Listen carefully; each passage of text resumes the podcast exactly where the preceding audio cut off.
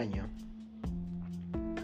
Un año desde que comenzó la pandemia y más o menos lo mismo de mi último podcast, de este último podcast, de este podcast de Corazón de Mente.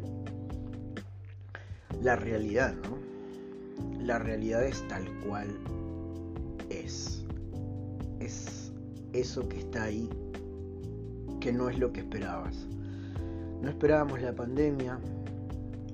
Yo la verdad es que no esperaba que el planeta cambiara tan poco en, función a la pandemia, que cambiara más con respecto a lo que quizás no estaba dispuesto a hacer a raíz de la pandemia.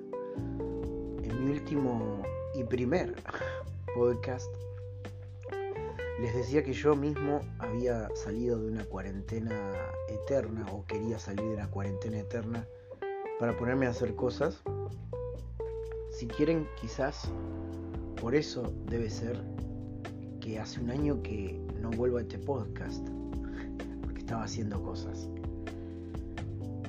Lo que sí me llama mucho la atención es lo poco que de alguna forma el mundo se movilizó por una pandemia.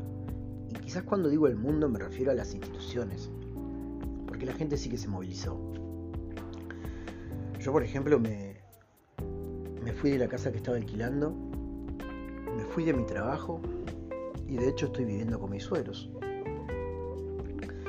Todo eso pensando en una posible pandemia que que me obligara a cambiar, yo lo que hice fue cambié antes de que la pandemia me obligara a cambiar. No tenía ganas de, que me obligara la pandemia.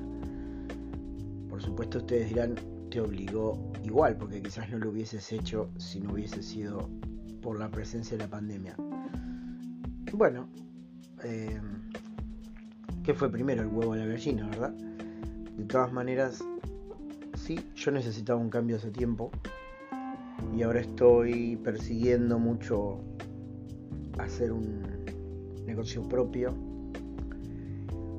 Y me tiene muy sorprendido también que eso, ¿no? Que el mundo no para.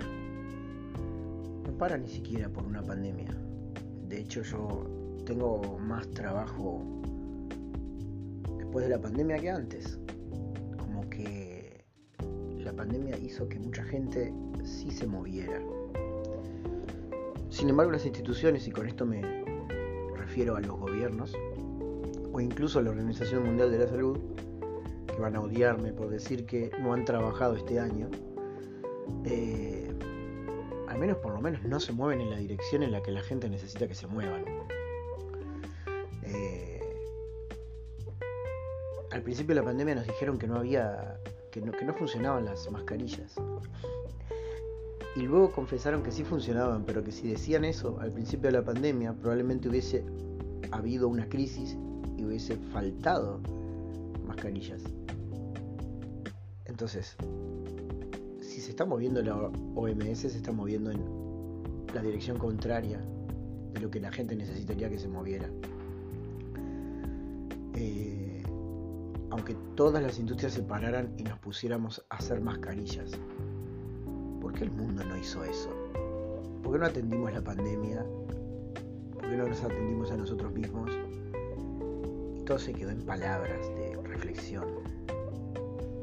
¿Por qué no hubo acción? Eso es lo que más me preocupa.